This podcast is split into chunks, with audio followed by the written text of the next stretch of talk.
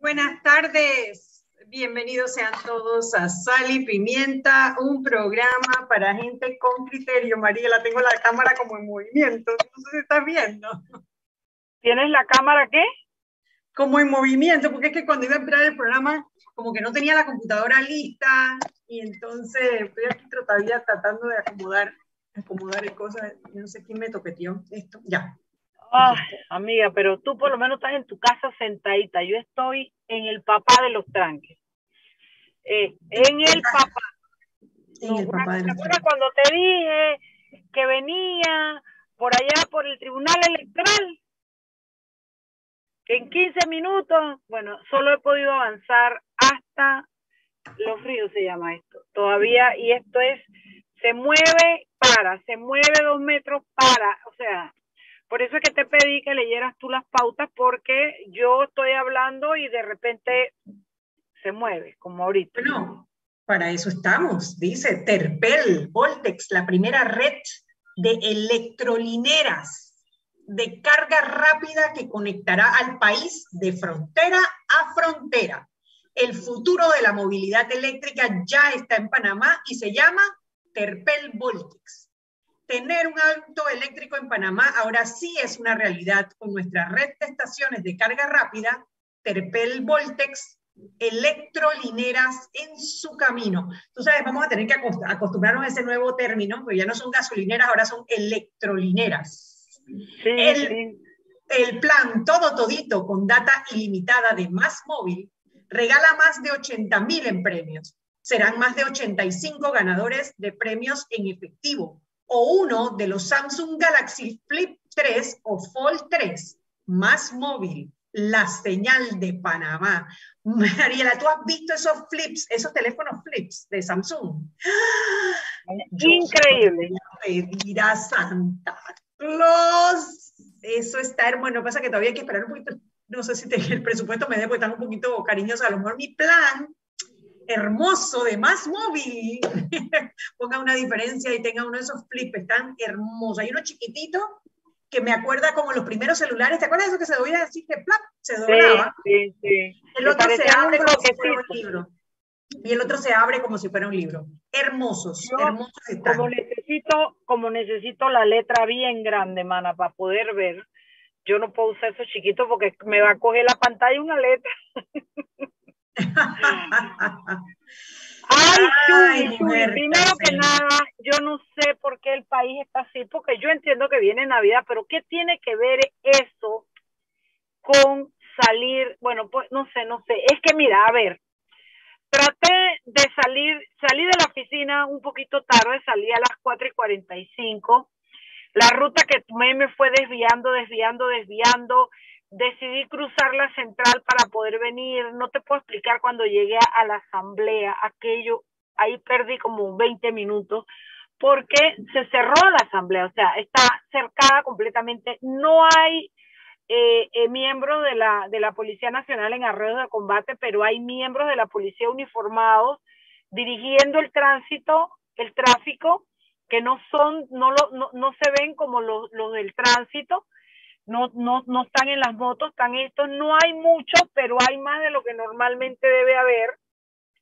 No te dejan doblar por la asamblea, no te dejan doblar más adelante.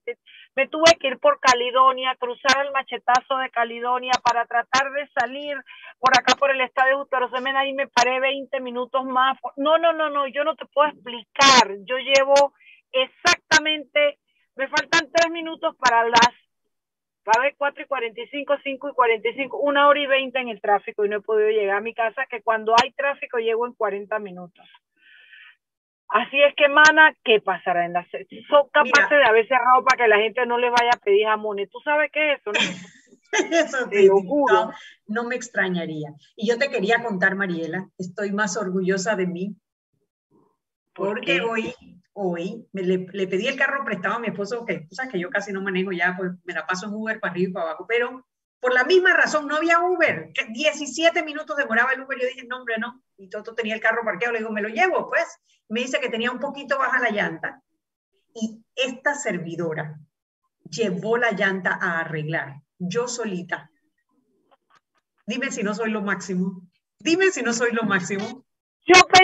Yo me ibas a decir que habías cambiado el flat, cariño. espera, espera, espera, espera. mis expectativas se fueron muy altas. Mis expectativas se fueron muy altas, mami, muy altas. Mira, mira, tampoco abuses. Yo sí recuerdo que cuando yo manejaba y tenía un flat, yo lo que hacía era todo la demanda que iba a cambiar el flat y siempre aparecía un alma caritativa y terminaba la tarea. Porque yo ni cargar la llanta puedo. Sí, no, no, no, no. no. Lo sé, yo he estado allí y he hecho lo mismo. Así mismo es. Óyeme, bueno, a ver, cariño, ¿qué hay para hoy? Suéltame ese wichi de que los fulos dicen que Martinelli les pidió la gente. Suelta el wichi. Bueno, no, esa realmente es mucha gente preguntando. Eh, espérate, que tengo aquí una. Una situación perruna. Una situación perruna, se alborotaron los perros por acá. No, es una noticia que viene de, del caso Pinchazos, recordando quienes habían sido eh, pinchados por eh, los, las 150 personas, dentro de las 150 personas, tres ciudadanos americanos, ¿no? Lo que te iba a contar, Mariela, era sobre el, eh, la conferencia de prensa del día de hoy, que bueno, el programa de fondo va a ser precisamente eso. Tenemos invitados a Eduardo Quirós y a Rita Vázquez. Eduardo Quirós como vicepresidente de la Sociedad Interamericana de Prensa y él es el presidente actual de GESE, del de, la Estrella de Panamá, y Rita Vázquez, que eh, como ella está en la Comisión Nacional, el, el, Consejo Nacional de Periodismo, y ella es la directora de la prensa, la directora editorial de la prensa. Esos son los dos invitados que tenemos para hablar hoy de la conferencia de prensa. Entonces, cocinemos de otras cositas para llevarnos el programa todo ese tema de la conferencia, ¿no? Hoy, hoy se cumplen 32 años de la invasión de los Estados Unidos hacia a Panamá un día muy triste, un día muy triste porque, primero, una circunstancia que llevó a enfrentar panameño contra panameño, que ojalá más nunca, más nunca se vuelva a repetir, porque estamos hablando de una persona que abusó de su poder, bueno, una persona, no un grupo de personas, pero encabezados por Manuel Antonio Noriega, que abusaron de su poder eh, y tenían una dictadura que además era opresiva porque violaba los derechos humanos, hubo muchos muertos, muchos desaparecidos, eh, y vivíamos en un país sin libertad de expresión. Eh, la, prensa varias veces fue, en ese momento estaba cerrada, pero varias veces fue intervenida, incluso eh, destruidos los equipos, me recuerdo unas imágenes espantosas. se vivía con mucho miedo, hubo tiempos de, de censuras, inclusive previas a los medios de comunicación social. Em, y en ese momento se peleó a través de la Cruzada Civilista, que fue una organización que empezó en la Cámara de Comercio y se unieron toda clase de gremios ciudadanos y partidos políticos en su momento para lo que entonces se llamó la Cruzada Civilista, que inició una, una serie de luchas cívicas em, por muchos años. Esto fue desde 1985, cuando apareció el cuerpo mutilado de Espadafora, de, Espadafora, quien fue decapitado y además torturado. Eso fue lo que provocó eh, la organización de la, de, la, Cruzada Civilista. Posteriormente hubo unas declaraciones muy fuertes por parte del segundo al mando, que era el coronel Díaz Herrera, a quien destituyeron, y una vez que lo destituyeron, él salió y dio unas declaraciones donde él mismo admitía eh, haber hecho actos de corrupción, que su casa había salido de las vistas de los chinos. Pero a su vez también narró cómo, eh, cómo, se, cómo Manuel Antonio Noriega había hecho crímenes de lesa humanidad. Entonces, bueno, todo eso se fue complicando, eh, hubo un cierre de bancos que también afectó muchísimo la economía, hasta que el 20 de diciembre de 1989, después que Panamá, a través de Manuel Antonio Noriega, le declaró la guerra a los Estados Unidos de América y hubo un asesinato de un americano, entonces los Estados Unidos intervino el 20 de diciembre eh, y viene, bueno, la otra parte de la historia, que son las personas que murieron a raíz de la invasión, ciudadanos, muchos de ellos, la mayoría de ellos, que no tenían nada que ver realmente con el conflicto Muchos de ellos fueron eh, víctimas del fuego en el chorrillo, de, balaceras, eh, entiendo que más de 300 personas. No fue hasta ahora, en el gobierno de Juan Carlos Varela, cuando se crea esta comisión del 20 de diciembre, que está tratando de ponerle nombre y apellido a cada uno de los desaparecidos de ese entonces, porque gente te, decía que no había casi nadie, ningún desaparecido, otros que te decían que eran miles de, desaparecidos. Eh, la cifra, que una ya es mucho, eh, va por 300, más de 350 personas que están ahora en un proceso de reconocerlos eh, para saber muchas personas que no tienen, no, no le han podido dar clausura a su dolor porque no tienen una tumba en donde ir a llorar a sus seres queridos. Hoy es un día de reflexión, la bandera está a media asta, eh, hubo un acto desde las 6 de la mañana en el Jardín de Paz y eh, de allí ha habido una serie de pequeños actos eh, para conmemorar la fecha y yo creo que más de que de, de, si los que murieron en la invasión o los que murieron antes de la invasión, que más nunca una persona que por abusar de su poder, por eh, vuelva a poner, a enfrentar a panameño contra panameño. Bueno, la verdad es que eh, eh dicho todo, ha narrado todos los hechos como lo has hecho, creo que lo que quedan son algunas cosas que quisiera aportar. Hoy una amiga estuvo presente en un lugar donde un señor le preguntaba, en un lugar, o sea, un servicio, y uno le preguntaba a una chica de 21 años si sabía qué día era hoy qué era lo que estaba pasando y la niña no tenía ni idea. Entonces, creo que las cosas que debemos tomar en cuenta es que la invasión no puede borrarse de la memoria colectiva, de la memoria social. Se requiere eh, eh, eh, que libros, sobre todo de escuela, lo enseñen como parte de la historia de este país, porque no fue poca cosa. La invasión no, independientemente de cuántos muertos tuvo, vino a revelar una situación y era, uno, a quitarnos una dictadura militar, dos, a revelar la poca eh, capacidad que tenía la ciudadanía de lograr quitarse de encima esa eh, eh, bota militar al punto de requerir que se invadiera el país. Unos dicen que nunca se pidió, otros dicen que sí. Lo cierto es que allá en la zona del canal tomaron posesión de los cargos de presidente y, vice, y vicepresidentes, eh, eh, los que habían eh, ganado, porque no hay duda de que les robaron la, elección. Y yo al final tengo siempre una mezcla de sentimientos, porque por un lado, qué rico que nos quitaron a los, a, los, a los militares de encima, por otro lado, qué triste que haya tenido que venir una potencia extranjera hacerlo. Por otro lado, la otra reflexión que hago y es donde yo, ahí es donde me entra la, la, mezcla de sentimientos, es que me da mucha rabia que los Estados Unidos haya utilizado el exceso de fuerza que utilizó eh, para, para, para sacar a Noriega. Yo creo que no hubiera sido necesario. Yo creo que se podía hacer de otra manera y creo que, no sé si el mensaje fue otro, pero la verdad es que eh, aplastaron bélicamente hablando eh, al país con muchos muertos.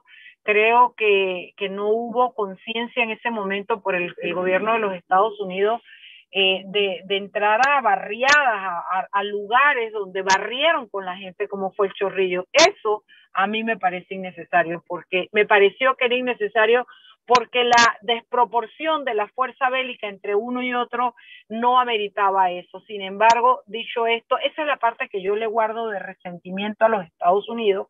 Dicho esto, eh, no puedo no reconocer que nos ayudaron a sacarnos encima a los, a los militares eh, con una triste eh, revelación de lo que se sabía y era que había habido tanto contubernio entre los militares y gran parte de la población civil y algunos comerciantes que parecía que era una dictadura con cariño, como la llamaban ellos, y no era tal, porque uno de los grandes desastres, tristezas y males que causó esa dictadura fue precisamente la pérdida de la libertad de expresión. Y hoy, 32 años después, estamos volviendo a pelear por eso mismo, por la libertad de expresión, por el respeto a los derechos humanos, por el derecho a vivir en democracia, por el derecho a informar al público, y esta vez no es un militar, es un civil, pero la figura viene a ser la misma, lastimosamente avalado, amparado, custodiado, defendido por una carga de, gente, entre ellos abogados, como dirían los chiques, abogados, eh, eh, y gente que solo piensa en su bienestar económico eh, y no piensa, algunos dicen que su trabajo es técnico, otros simplemente están eh, basados en los beneficios que reciben. En fin, estamos de nuevo en esta lucha eh, y, y, es ahí donde cierro el anillo de la información o de los comentarios que quería hacer y otra vez pareciera que los gringos nos tienen que venir a sacudir y ayudar. La diferencia es que esta vez no es con armas, la diferencia es que esta vez no son los militares contra los, los americanos, es la población civil, son civiles, perdón, pero una vez más hemos tenido que ir y tocar la puerta, pedirlo y agradecerlo también, porque la verdad es que frente a la incapacidad de nuestro sistema judicial y de nuestro Ministerio Público, hemos, no hay menos que agradecer que mientras aquí hay no culpables, allá se estén dando eventos y noticias que nos permiten eh, eh, eh, tener la esperanza de que algo puede pasar. Entonces, quería cerrarlo porque pasaron 32 años y pareciera que la piñata de la de, coartar la, la, la, la, la libertad de expresión sigue siendo muy codiciada y no puede ser. Nosotros tenemos derecho a eso y bueno, vamos a desarrollar el programa en ese sentido y la verdad es que agradezco la reflexión y decirle a la gente, esto es algo que se tiene que transmitir cultural y socialmente de oído a oído. Los viejos no podemos permitir que los jóvenes no conozcan la historia, porque desconocerla es arriesgarnos a repetirla. Hay que entender a ver las señales, todo lo que pasó antes, de que se diera la invasión, todo lo que vino ocurriendo, cómo se nos montaron los militares, todo el golpe, todo, todo. Y hay que contarlo completo para que las nuevas generaciones puedan prever que no nos ocurra de nuevo. Dixie, he dicho. Bueno, vámonos al cambio y de regreso tenemos a Eduardo Quirós y a Rita Vázquez. Precisamente vamos a tocar el tema de la libertad de expresión bajo ataque. Vámonos al cambio y de regreso más en Sal y Pimienta, programa para gente con criterio.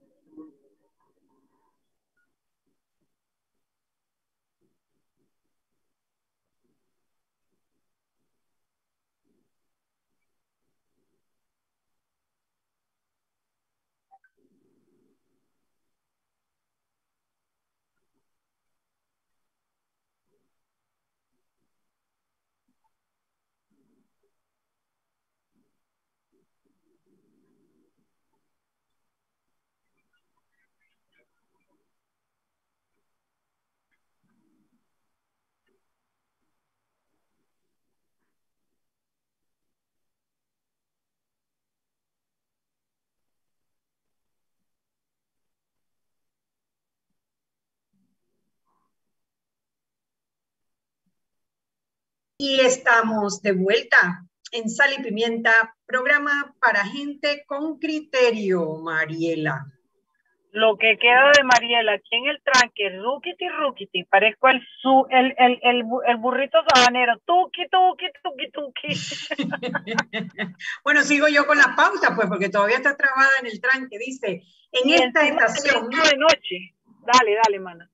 En esta estación estaremos acercándote al cariño de tus familiares. Te deseamos unas felices fiestas y llegues con bien a la estación Navidad, Metrocultura, Panamá.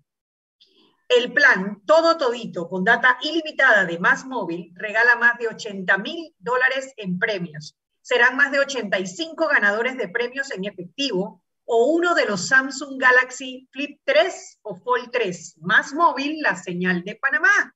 Ese es el que yo quiero para Navidad. Hay, quien, hay que pedir para ponérselo en la listita a Santa. El Flip el grande, el que hace así, el que hace como un libro. Te lo digo con pelos y señales, tú sabes, para que por si, por si alguien me está escuchando. Por si un espía de Santa anda por ahí por tu cuarto, que te oiga y te lo diga Santa. Sí, sí, el que se abre así, el que se abre así. no sé si es el flip 3 o cómo es el cosa, pero el que, el que se abre como un libro. Bueno, eh, les decía en el bloque pasado. aguántate un poquito, mana, aguántate. Solo te quería decir que no puedo leerlo porque vengo manejando, pero también el Metro de Panamá nos envió un comunicado que vamos a estar subiendo a nuestras redes y mañana lo leeremos, donde le anuncia a los usuarios y a la, a la ciudadanía en general que este, tendrán en diferentes estaciones del metro eh, conciertos de villancicos con coros y nos dan las fechas y los lugares y las estaciones donde se estarán presentando. Pues para los interesados eh, vamos a subirlo a nuestras redes y mañana daremos lectura a las fechas para que usted, si está por ahí cerca, se vaya y se disfrute un concierto, un coro de villancicos. Ya, todo eso era todo, más. Bueno, eh, hoy tenemos con nosotros a Rita Vázquez. Rita fue presidenta del Consejo Nacional de Periodismo y es directora de la prensa. Y tenemos a Eduardo Quirós, que es el actual vicepresidente de la Sociedad Interamericana de Prensa y presidente del grupo GESE, de la Estrella de Panamá. Hoy vienen a conversarnos sobre la libertad de expresión bajo ataque. Hoy hubo una conferencia de prensa del Consejo Nacional de Periodismo, del Fórum de Periodistas por la Libertad de Expresión y de la Asociación Panameña de Radiodifusión sobre la libertad de expresión, el estado de la libertad. Oye, el, colegio, de, el colegio de periodistas no, no participó.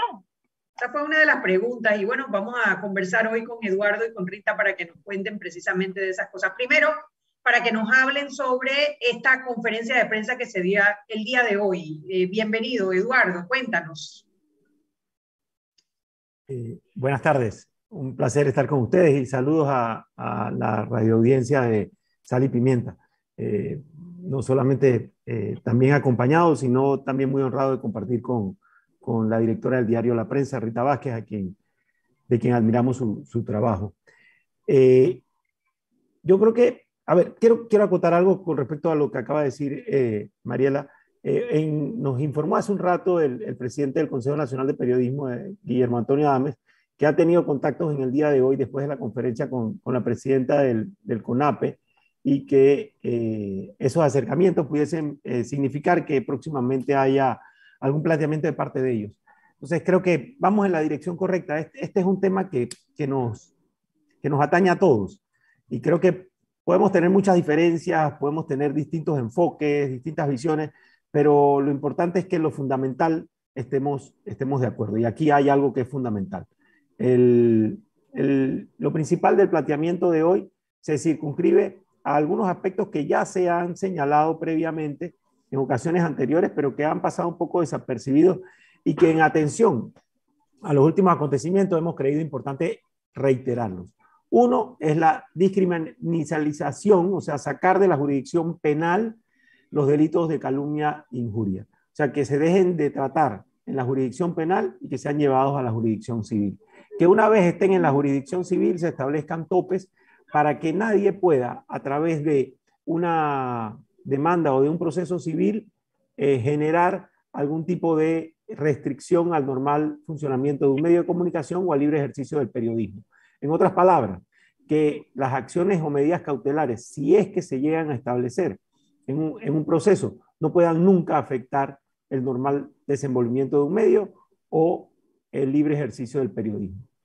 Y también eh, la igualación, y de esto podría eh, Rita Vázquez esta vez ahondarnos más, con respecto a que existe hoy en día una diferencia en lo que respecta a los medios de comunicación digitales e impresos y lo que son los medios que tienen frecuencias concedidas por el Estado.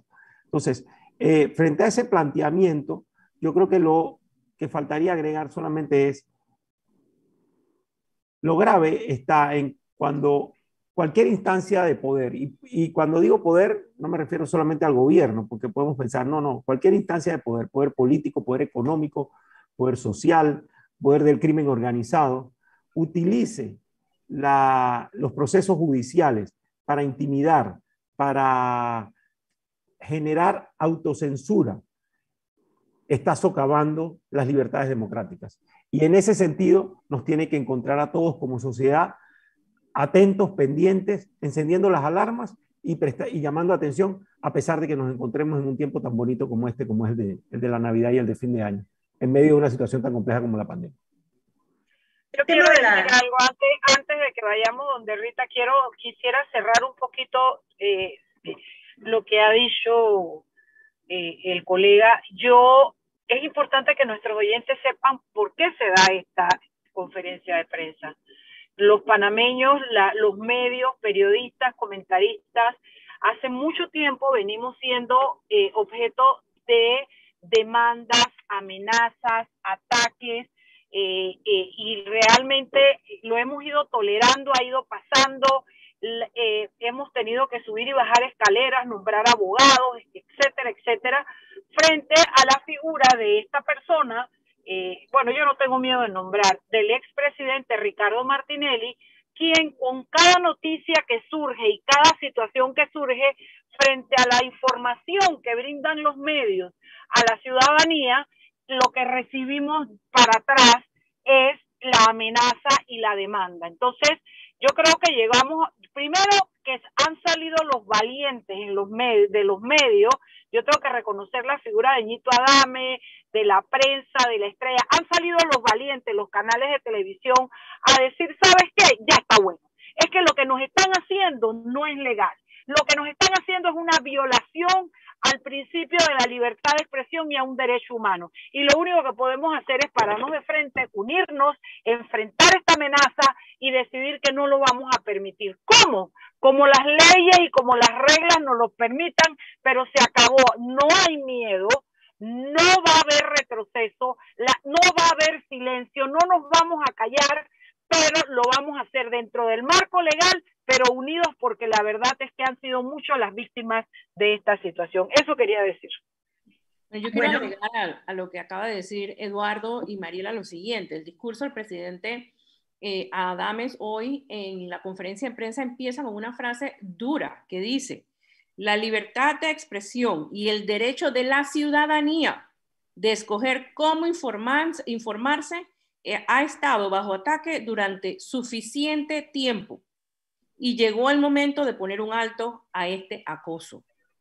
Esto no es solamente un derecho de nosotros periodistas, no es solamente un derecho de los medios de comunicación, es la ciudadanía la que está siendo afectada ahorita mismo.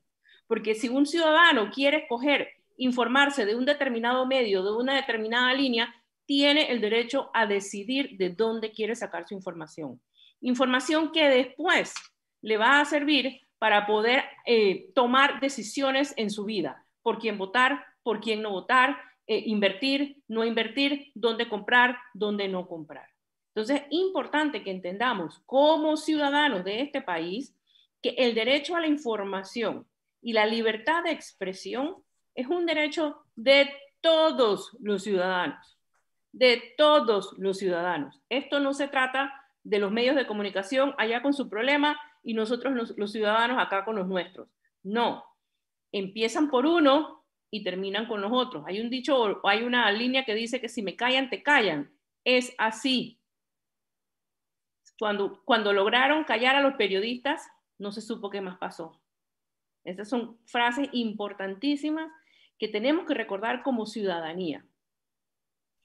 Vamos a hacer una, una, pequeña pausa y de regreso hablemos de algunos casos puntuales que han puesto en los últimos meses o en los últimos años a la libertad de expresión bajo ataque. Vámonos al cambio y de regreso más en Sal y Pimienta, programa para gente con criterio.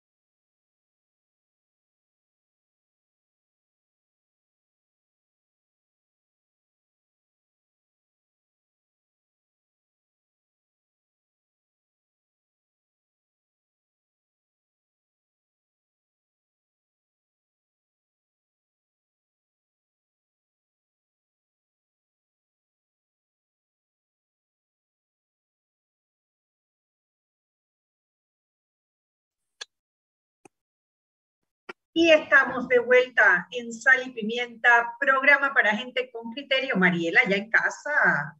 Ay, ya llegué a casa, mana, casi dos horas, pero M aquí en mi hogar. Pero tú no cambiaste una llanta hoy. No, tú tampoco. No, tú no la cambiaste. No, espérate, espérate, espérate. Eso es una falsedad. Yo llevé el carro a cambiarle la llanta. Ahora sí. Ahora sí. Tú llevaste el carro que le cambiaran la llanta. Tú no cambiaste. Estamos hablando de libertad de expresión, de rigurosidad en la investigación, en las afirmaciones y en los datos. Tú no cambiaste una llanta. Bueno, justo ya que estamos hablando de este tema, porque es la contraparte al, al tema de hoy de la libertad de expresión bajo ataque, es lo que te dicen de una vez. Bueno, y un ciudadano que se siente afectado por una noticia, ¿cuál debería ser la acción, cómo lo protege la ley a ese ciudadano que se siente afectado por una noticia. Eh, Eduardo, primero, sí. El, el, el, punto aquí es bien interesante lo que, lo que plantea, porque yo creo que hay que partir por allí. A, a ver, un paso antes. Sobre estos temas hay que hacer docencia permanente. No son temas sobre los cuales la sociedad está anuente siempre sino que en ocasiones nos preocupamos y nos preocupamos todos y entonces le prestamos atención. Después nos desconectamos y vuelve y se nos olvida. Por eso es que yo siento que también hay alguna eh, mea culpa que hacer por parte de los gremios periodísticos y por parte de los medios y por parte de los periodistas de no estar haciendo constantemente docencia sobre esto. En primer lugar, la libertad de expresión tiene múltiples aristas, pero una de las más importantes, aparte del derecho del ciudadano a expresarse, es el derecho de acceder a información. O sea, eso también es parte de la libertad de expresión. O sea, el ciudadano tenga el derecho de pararse por la mañana y decidir qué periódico quiere leer, decir qué estación de radio quiere escuchar, decir qué televisión quiere prender o simplemente qué redes sociales quiere seguir o de quién se quiere informar. Entonces, ese es un derecho del ciudadano que también se afrenta cuando alguien que le provee esa información a través del periodismo libre a través de los medios de comunicación, es tratado de coartar o se le establece algún tipo de, de, autocensura. Eso por un lado. Por el otro lado está el derecho a la honra. La constitución lo reconoce. Es más, se establece como un derecho fundamentalísimo, el derecho a la honra. La vida, honra y bienes, dice la constitución, que hay que salvaguardar. Es deber de las autoridades. Entonces, ¿qué quiere decir esto? Que el ciudadano que se considere afectado debe tener una instancia a la cual recurrir. Y efectivamente, la respuesta es ante los tribunales de justicia. Debe poder acudir. Lo que estamos señalando es que la utilización de la vía penal está superada en la gran mayoría de los países. Se ha establecido que esa no es la ruta adecuada para la salvaguarda de ese derecho y que la ruta civil se debe utilizar sin que ésta se convierta en una amenaza para el libre ejercicio del periodismo. Yo siempre traigo a colación el caso aquel en el que hace ya muchos años al diario el New York Times, un emblemático medio a nivel mundial, fue condenado por, por calumnia y a ese mega periódico le pusieron una multa simbólica, porque lo que quería el, juez era establecer, sí, se equivocaron, corrijan, pero no había una intención de afectar el normal funcionamiento del medio.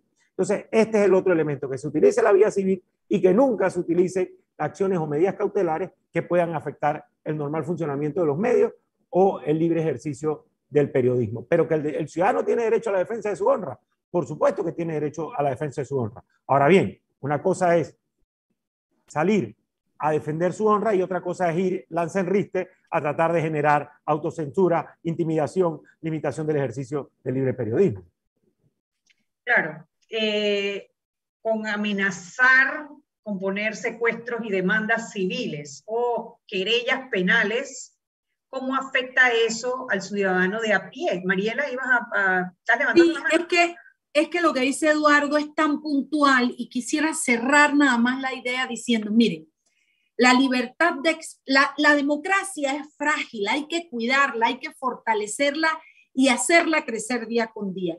Pero dentro de los elementos de la democracia, yo creo que nada es más frágil que la libertad de expresión. Y es tan frágil que el mantener una posibilidad, una daga penal que puede llevar preso a un ser humano que da una información hace que ocurran las cosas que hemos vivido en este país. Una persona con dinero y con poder puede abusar del sistema penal y de las demandas penales para arrinconar la libertad de expresión. Y por otro lado, sigue siendo tan débil la libertad de expresión que la parte civil no puede incluir que tú pares el medio. Porque, ok, no metes preso a nadie, pero le quitas a la ciudadanía la posibilidad de ese medio, esa ventana hacia la información. Eso era lo que quería decir para cerrar un poco la idea de, Eduardo. Bueno, y siguiendo por esa línea, hashtag la prensa secuestrada. Hablemos un poquito sobre este secuestro que presentó el expresidente Ernesto Pérez Valladares contra el diario La Prensa. La legislación panameña contempla la imposibilidad de secuestrar los bienes de los medios radiales y televisivos, más no así los medios escritos y digitales. Eh, ahora tenemos este caso particular que ha llamado la atención, que, obtuvo titulares internacionales y que sigue, y sigue siendo, ¿no? Sigue la prensa estando secuestrada. Rita, cuéntanos un poquito sobre ese caso. Tienes que abrir el, el micrófono. Evidentemente, eso es un poco lo que Eduardo hace un rato mencionó. La, es necesario equiparar la legislación para aquellos medios de comunicación que tienen una frecuencia con el Estado, televisión o radio, eh, esa protección que de alguna forma se le da a dicha frecuencia de no ser secuestrada, también sea extensiva a los medios de comunicación de prensa escrita y medios digitales, eh, por muchas razones, empezando por el hecho de que cumplimos exactamente el mismo propósito. Habiendo dicho eso, y con respecto al caso particular de la demanda interpuesta en contra de la prensa hace 10 años y que en 2019 eh, tuvo movimientos judiciales dentro del expediente que generaron el, en 2020, perdón, que generaron el secuestro de activos de, de Corporación La Prensa, debo decirles que evidentemente es una fórmula que aquellos que quieren callar a aquel que tenga una opinión diferente, aquel que exponga lo que ellos quieren que se esconda, lo que no quieren que se conozca, aquel que quiere desinformar, aquel que quiere tener un control y un monopolio sobre lo que los ciudadanos a lo que los ciudadanos tienen derecho, han descubierto que es una fórmula que funciona. Y es una fórmula que funciona, tuvo éxito y ha permitido, ha permitido que eh, eh, eh, corporaciones tan grandes como la prensa vean afectadas sus finanzas. imagínense un medio de comunicación más pequeño, imagínense una estación de radio, imagínense un periodista, imagínense un ciudadano. Lo que le pasó a la prensa puede pasarle a cualquier persona. Y aun cuando la ley establece límites para ciertas demandas, ciertos bienes secuestrables, eh, en cuanto a los porcentajes de salario y tal por cual, al final del camino, proporciones guardadas a un ciudadano común y corriente se le puede secuestrar gran parte de sus activos y dejarlos en una circunstancia, en una situación comprometedora financieramente. El expresidente dijo en otra emisora de radio en alguna ocasión que los bienes secuestrados a la prensa no habían tenido un impacto en las operaciones. Pues permítame decirle al expresidente y a los radioescuchas de este programa que evidentemente, claro que sí afectó.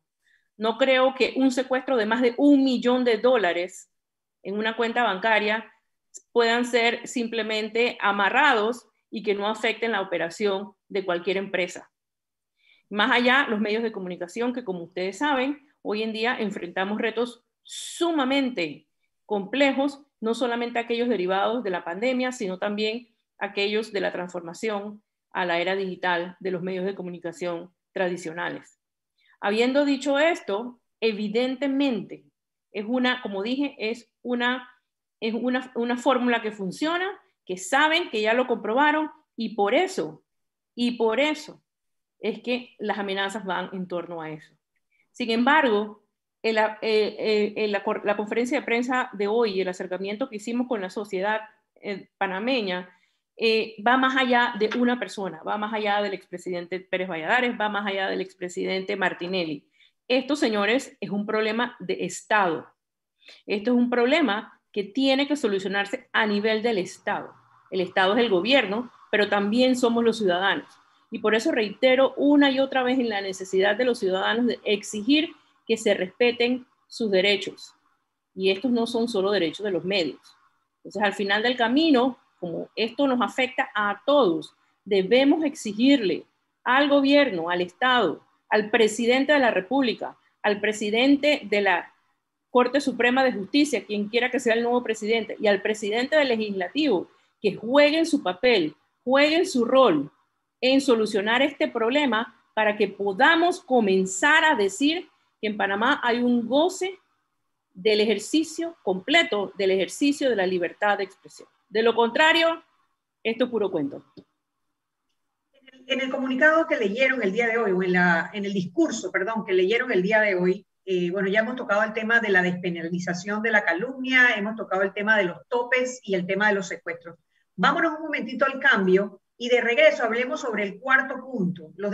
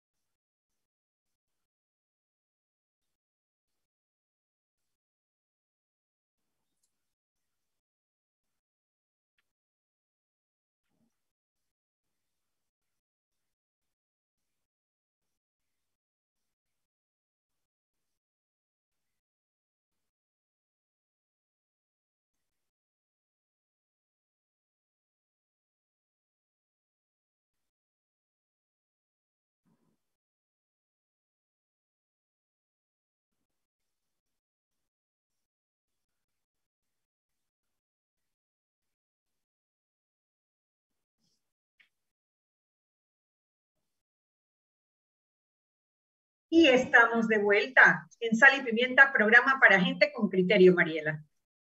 No, yo muy contento con nuestros invitados y, feliz de poder darle a nuestra audiencia eh, los comentarios de Eduardo Quiroz y de Rita Vázquez, quienes están al frente de dos medios muy importantes en este país, eh, porque bueno, son la señal de que esta parte de la población, esta profesión, esta situación, ya llegó, ya, el ataque se acabó, hasta aquí llegaron las amenazas, bueno, no, las amenazas no dependen de, nosotros, pero hasta aquí llegó el miedo.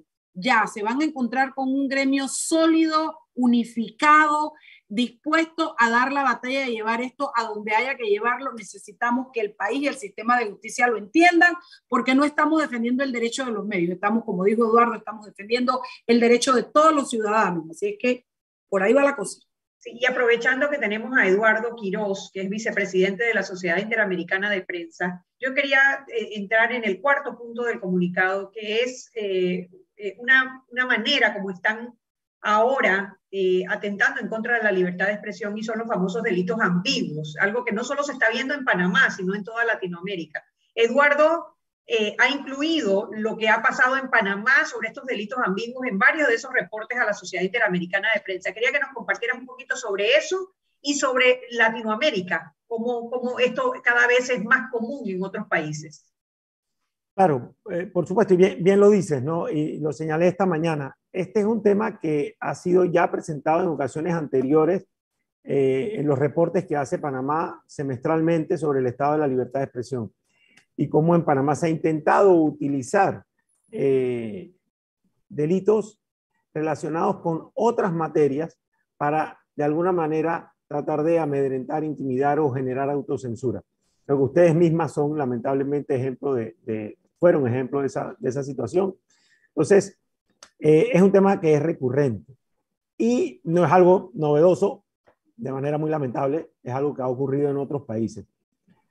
Pero aquí vale también señalar algo, y es que a veces cuando se habla de estos temas de libertad de expresión con respecto a Panamá, nos, nos cuesta un poco plantearlo porque, por supuesto, cuando se nos compara con, por ejemplo, situaciones como las que viven países hermanos como Venezuela, Nicaragua, eh, Cuba, pues entonces pareciese que no es tan grave. Pero ya con un par de años de experiencia en esto, lo que yo denoto es que casualmente así empiezan las cosas.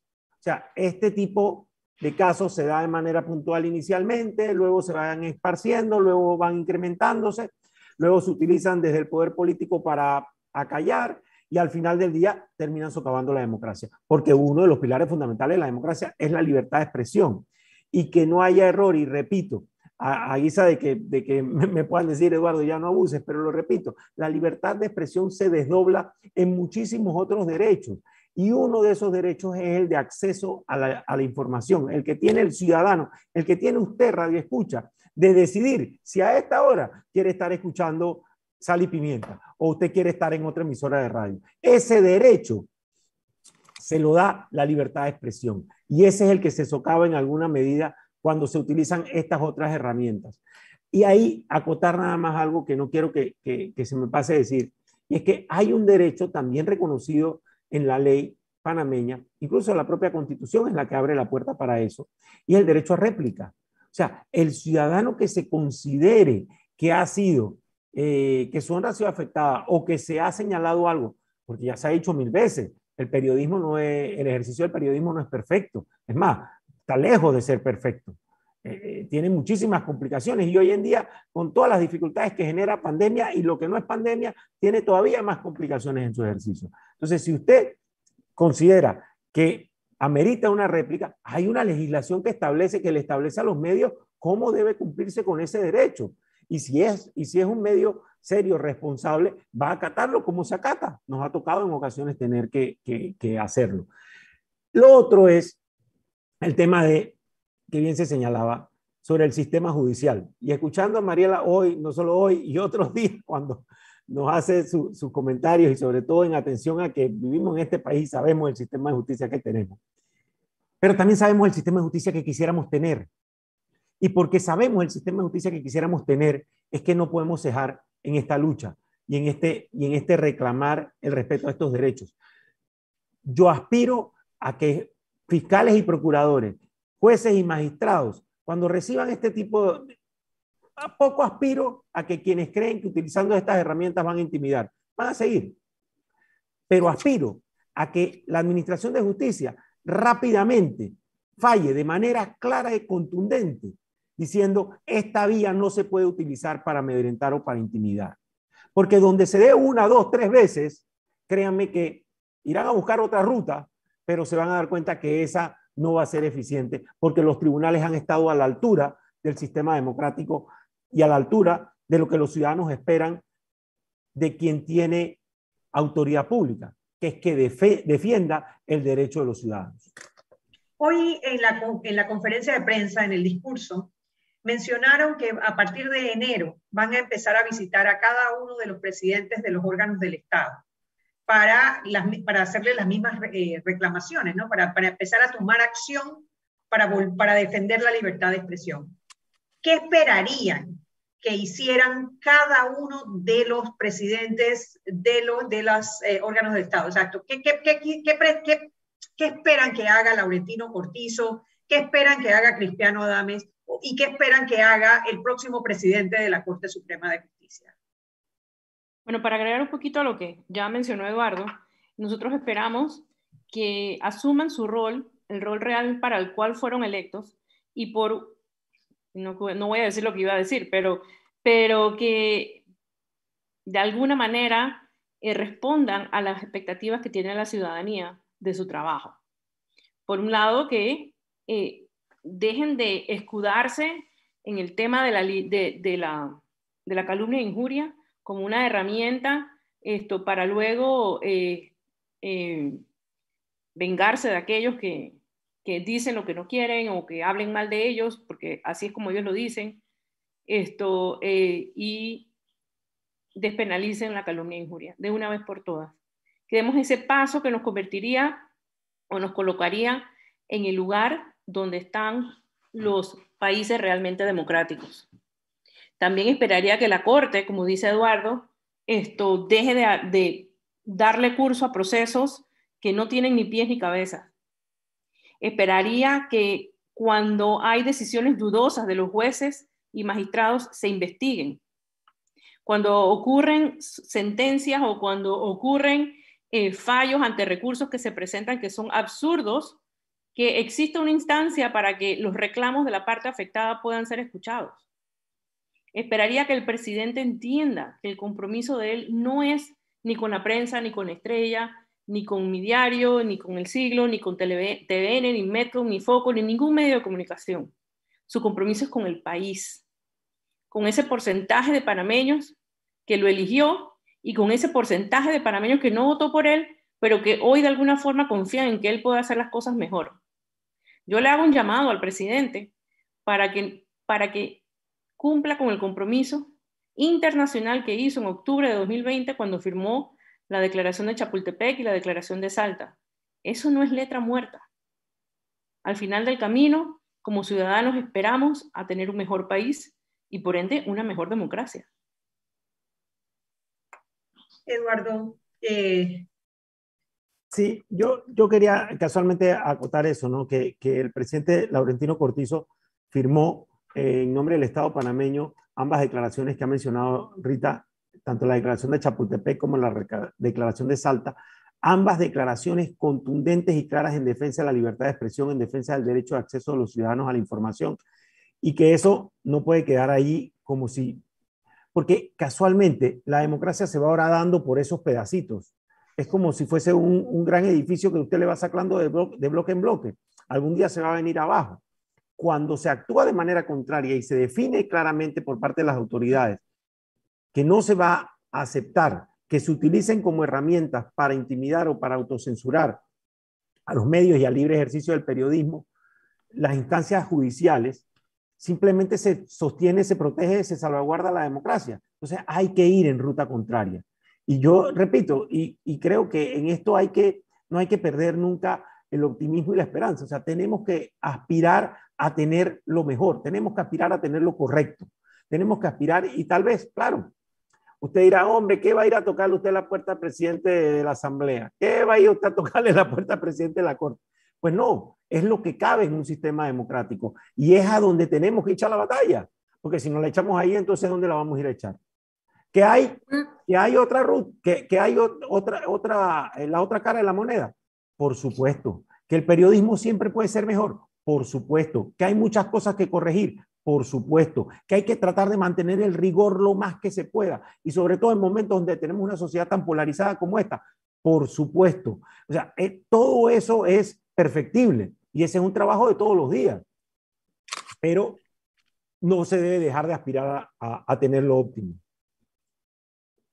Gracias, Eduardo. Gracias, Rita, por habernos acompañado hoy y, bueno, por haber tomado esta iniciativa en la cual, es, en la cual todo yo, por lo menos, me siento eh, además representada y de alguna manera más segura hoy que lo que me sentía ayer, ¿no? Como ciudadana, eh, al haber sido víctima de eh, alguna de esas querellas por calumnia, injuria e incluso por delitos ambiguos, ¿no? Eh, yo creo que como yo, muchos otros eh, periodistas y ciudadanos que levantan su voz hoy quizás duerman un poquito más tranquilos al saber que se puede lograr esa unidad eh, entre los medios de comunicación y que todos juntos, independiente de si nos cae bien o nos cae mal el periodista o el medio, podamos entender que solo unidos podremos defender la libertad de expresión. Mariela, no sé si querías agregar. Quiero cerrar diciendo que lo que pasó hoy para mí es un hito es importante, fortalece la democracia, fortalece la libertad de expresión, porque se debe saber a partir de hoy que no se va contra un comentarista, que no se va contra un periodista, se va contra todos los medios. Y eso tiene fuerza. Yo creo que es un, además de, de ser un ejercicio democrático, es un ejercicio fuerte de ciudadanía porque demuestra que unidos hay un, cuando, cuando los gremios, las causas logran adeptos y se unen, hay una fuerza y una solidez que hace que se, se, se, se balance, que haya, que haya balance.